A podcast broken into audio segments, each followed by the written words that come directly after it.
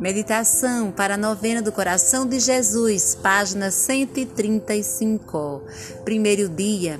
Coração de Jesus, templo da Santíssima Trindade. Um só ato de adoração e de amor, ou de outra qualquer virtude que saísse do coração de Cristo, pela sua união à pessoa do Verbo Divino, era para Deus infinitamente mais valioso do que os atos de todas as pessoas deste mundo, mesmo as mais santas. Nós também devemos ser templos vivos de Deus pela graça.